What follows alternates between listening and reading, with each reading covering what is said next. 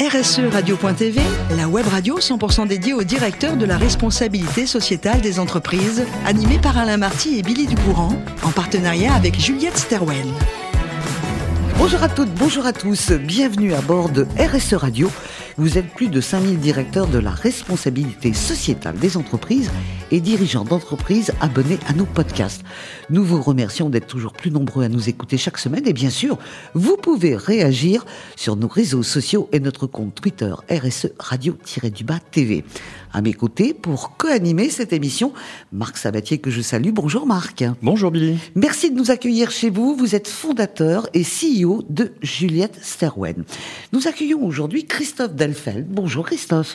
Bonjour à vous deux. Merci d'être avec nous. Vous êtes directeur RSE chez GRT Gaz. Et évidemment, vous vous doutez qu'on a beaucoup de questions pour vous. Mais avant, on va repartir dans le nord de la France, à Calais, où vous êtes né.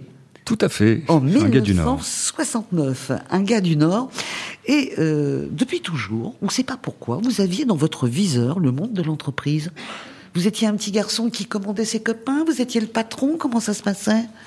Alors je dirais non non je, je- je dirais pas ça mais en tout cas euh, Mhm. dans les origines familiales ouais mon père était un patron dans l'industrie à Calais justement une usine qui s'appelait Mécano pour tout vous dire ça parle peut-être à certains bah Mécano oui. voilà les fameux jouets qu'on montait Attendez, ça parle à tout le monde. voilà. Même donc ça m'a donné le goût ça m'a donné le goût de l'industrie même si j'ai pris quelques détours avant d'y arriver Dites-moi, ça vous a donné pas mal de jouets aussi à la maison quand même. ça allait oui oui oui oui, oui, j'étais pas le plus à plaindre. Vous n'étiez pas le plus à plaindre. Alors, vous avez un très beau parcours universitaire, Sciences Po à Strasbourg. Mhm. Ensuite, Paris Panthéon-Sorbonne pour un master en sciences politiques et ensuite un MBA. Le fil rouge de votre carrière, c'est le monde de l'énergie. C'était un hasard heureux ou c'était un choix délibéré? C'est un choix délibéré, c'est un choix délibéré. Quand je dis petit détour, avant d'arriver par le monde de l'entreprise, effectivement, le choix Sciences Po, voilà, c'était quand même l'attrait pour l'intérêt général. hein, Pour l'intérêt général, d'ailleurs, j'avais fait la section service public, mais effectivement, dans l'orientation que j'ai prise, voilà, j'ai plutôt choisi le monde de l'entreprise, mais pas n'importe quel type d'entreprise. Voilà, celle qui m'intéressait, c'était les entreprises au service de l'intérêt général. Donc voilà, les grandes entreprises à mission de service public, la SNCF, le monde de l'énergie, les infrastructures énergétiques, etc. Et C'est comme ça que j'ai atterri Ouais. chez Gaz de France Alors, à l'époque. On, on voit que vous êtes curieux de tout. Euh, au niveau et de l'économie, de l'entreprise et euh, des valeurs humaines. Pendant 15 ans, vous êtes euh, entre la vente et le marketing, on va dire. Tout à fait. hein. Et en 2014, là, vous basculez dans la transformation de l'industrie gazière. C'est une nouvelle aventure. Mhm. Qu'est-ce qui vous a séduit?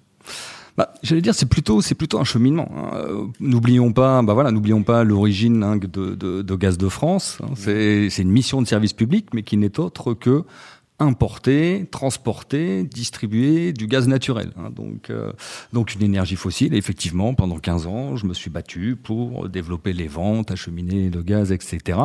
Mais j'allais vous dire, voilà, en parallèle, j'ai construit progressivement ma, ma conscience environnementale et, et progressivement a mûri la nécessité de m'investir de manière différente au sein de l'entreprise. Alors c'est très important quand vous dites en parallèle, c'était pas une fonction qu'on vous avait donnée, c'était vous dans votre tête, c'est ce que vous pensiez. Vous étiez même dans la vente et le marketing déjà dans la pensée de la. RSE. Bah, si on remonte hein, aux années, aux Mhm. années 2000, 2010, oui, bien, bien, bien sûr que l'information hein, commençait à être disponible, accessible hein, sur l'importance euh, et le développement des risques liés au changement climatique, etc. Et c'est vrai que euh, si on regarde la réalité en face, oui, encore à cette époque-là, hein, il y avait un début de tension entre une vision euh, où on voyait le développement du gaz naturel, entre guillemets, l'image de la croissance un peu infinie, et puis bah, la prise de conscience, bah oui, non, le gaz naturel doit être mortel, puisqu'à un moment donné, il faudra bien le remplacer par autre chose. Bon, euh, si je vous dis aujourd'hui tout le monde le trouve cher, vous me dites crise. Ça va de soi, crise énergétique. Ouais. Alors, avant d'écouter les questions de Marc, je voudrais qu'on revienne sur euh, euh, la stratégie de votre entreprise. C'est ensemble rendre possible un avenir énergétique sûr, abordable et neutre pour le climat. Là, quand on a remonté un peu euh, qui vous êtes en quelques minutes, euh, vous êtes dans le cœur de cible. là. Oui, et j'allais vous dire, alors c'est effectivement c'est la raison d'être hein, de, de, de, de GRT Gaz, et c'est une grande fierté parce que vous voyez, si vous voyez d'où on vient, voilà, on vient de ce monde où l'objet social de l'entreprise, historiquement, il est défini par la loi. hein. L'objet social historique de GRT Gaz, c'est je construis, j'exploite, je transporte du gaz naturel. Et il y a eu ce temps fort qui a été initié à la suite de la loi Pacte, hein, où dans les années 2020, voilà, on a, on a associé toutes nos parties prenantes et on est venu modifier l'objet social de l'entreprise pour le remplacer par la raison d'être que vous venez de citer. Et là, vous voyez bien que tout le sens de l'histoire, bah, c'est effectivement que cette infrastructure qui existe, on veut la mettre à disposition d'autre chose, qui est toujours l'accès à l'énergie. On n'oublie pas notre ADN, hein, l'accès à une énergie sûre et abordable, mais surtout à disposition de la transition voilà. Et aujourd'hui, on va retenir ce mot abordable aussi. Alors, on connaît un petit peu le parcours de, même pas mal le parcours de Christophe. On connaît son engagement, les questions de Marc. Est-ce qu'il y a un os dans tout ça, Marc? Alors, je ne sais pas s'il y a un os, mais Christophe, déjà, j'ai une, une, première question qui est un peu triviale. Je suis navré. On, on sait que les canalisations d'eau laissent euh, globalement fuiter environ 20% de l'eau qui les traverse. Est-ce que c'est la même chose pour le gaz? Non, je vais, là je vais, je vais vous rassurer, on n'est pas du tout, du tout, du tout dans les mêmes, euh, dans les mêmes proportions. Alors le réseau n'est pas 100% étanche, mais il faut avoir en tête que bah, quand on gère une entreprise comme GRT Gaz, voilà, bien sûr le bilan carbone est essentiel. Et si vous reprenez l'historique, une grosse partie du bilan carbone de l'entreprise, c'était effectivement historiquement les émissions de méthane. Mais les émissions de méthane sont un sujet à part entière hein, de lutte contre le changement climatique. Et depuis euh, maintenant, si on prend notre référence 2016, voilà, on a déjà divisé par trois les émissions, divisé par 5. Et aujourd'hui, ça représente une part infime du gaz qui est transporté. On est à moins de 0,1% du gaz transporté qui aujourd'hui est émis, euh, est émis par des microfuites, etc. D'accord. Euh, L'image de, de GRT Gaz que je me fais, c'est vraiment celle de l'acteur qui transporte, l'acteur qui, qui, détient les tuyaux, hein, pas celui qui extrait, qui transforme et qui détient le gaz. Euh, quel rôle est-ce que vous avez de ce fait sur euh, l'émergence des énergies qui remplaceront, doivent remplacer le gaz? Est-ce que vous avez euh, un rôle sur le sujet d'ailleurs? C'est un rôle que transporteur. tout à fait, tout à fait. Et si on reprend d'ailleurs l'histoire, hein, encore une fois, on a une mission technique. Hein, et notre raison d'être, voilà, elle se veut transformante. Et la mission, justement, nouvelle qu'on est venu s'ajouter, c'est comment nous, GRT Gaz, on va venir contribuer hein, à modifier ce qui se passe à l'amont, donc notamment du côté effectivement de la production, de la production de gaz. Parce que ça, finalement, c'est le fameux scope 3, ce qu'on appelle le Exactement. scope 3. Et dans le scope 3 de GRT Gaz, bah voilà, si, si on prend le produit transporté, hein, nous, c'est 0,6% finalement des émissions de la chaîne gazière française. Hein, les émissions du gaz en France, c'est à peu près un quart du bilan carbone de la France. Donc, bien sûr qu'on qu'on s'attribue une mission, j'allais dire, voilà, d'accompagnement de la transformation de l'amont. Et donc, oui, on mène tout un tas d'actions, notamment pour développer différentes famille de gaz renouvelable, gaz renouvelable entre guillemets d'origine agricole qu'on appelle le biométhane, hein, dont, il y a un gros potentiel. Ça, c'est déjà une filière mature qui aujourd'hui connaît un développement significatif. Puis il y a d'autres technologies en cours de maturation. L'avenir du gaz, c'est les déchets d'une part, hein, et puis c'est d'autre part le soleil, le vent, avec lequel on pourra demain faire d'électrolyse, de l'hydrogène, hein, et donc de transporteurs de méthane fossile aujourd'hui. Demain, on transportera plusieurs types de molécules, méthane renouvelable, hydrogène. CO2, peut-être capter du CO2 pour aller l'emmener et le remettre dans les fins fonds géologiques. Alors vous avez raison, euh, j'ai posé une question qui relève du scope 3, je vais vous poser une question euh, qui relève plutôt des scopes 1 et 2. Euh, quelles sont les actions que vous menez chez GRTGAS sur le, justement sur le strict périmètre de vos activités? Est-ce que vous avez par exemple des enjeux de, de, rallongement de la durée de vie des installations, des matériaux nouveaux pour vos canalisations, vos tuyaux? Des actions d'optimisation, de réduction de la taille du réseau de canalisation. Je me suis un peu creusé la tête, j'en ai pas trouvé d'autres. Je sais pas si c'est les bons. C'est pas mal. Non, non, mais c'est déjà, c'est déjà pas mal. Donc, si on reprend les, les, les grands postes d'émission des, des, des, ce qu'on appelle les scopes pilotables chez GRT Gaz, vous avez d'abord ce qu'on appelle l'énergie de compression. Le gaz, il faut le pousser dans les tuyaux pour qu'il arrive jusque chez, jusqu'à chez le particulier.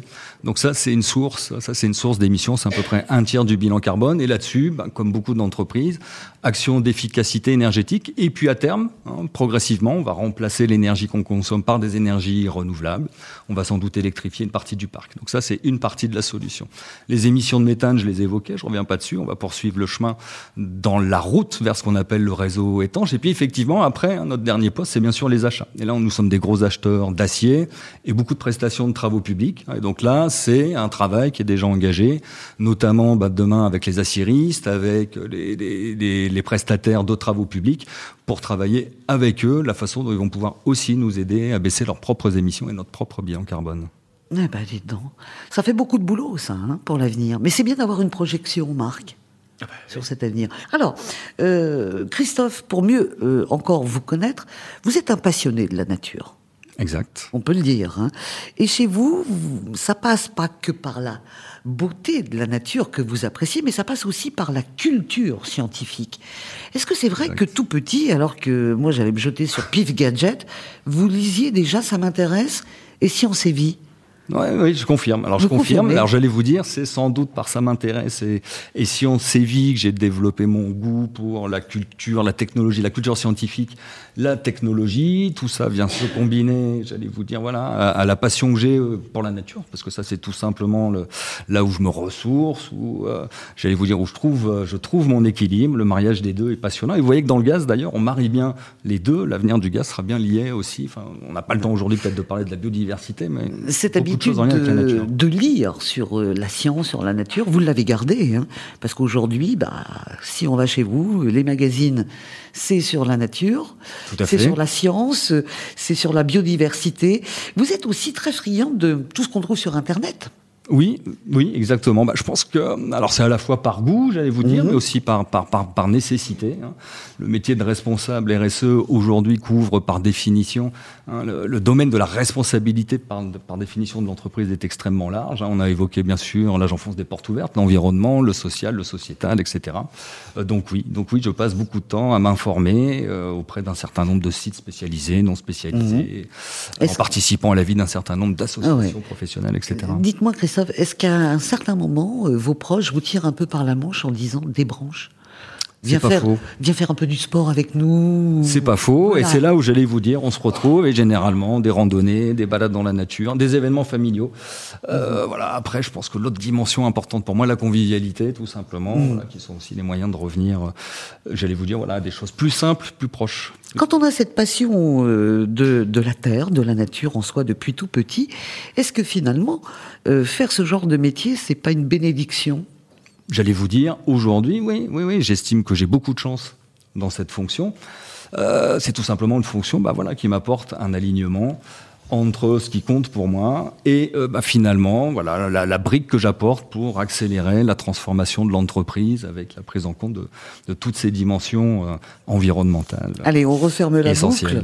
Petit, vous étiez déjà tourné vers l'entreprise. Mmh. Est-ce que vous pensiez un jour avoir une travailler dans une entreprise qui euh, rassemblait toutes vos passions? Pas forcément. Pas forcément, et j'allais vous dire, c'est plutôt un, euh, voilà, bah, une bonne, un heureux cheminement. J'allais dire un heureux hasard de la vie, peut-être pas, mais en tout cas une, une belle, euh, une belle surprise. Mhm.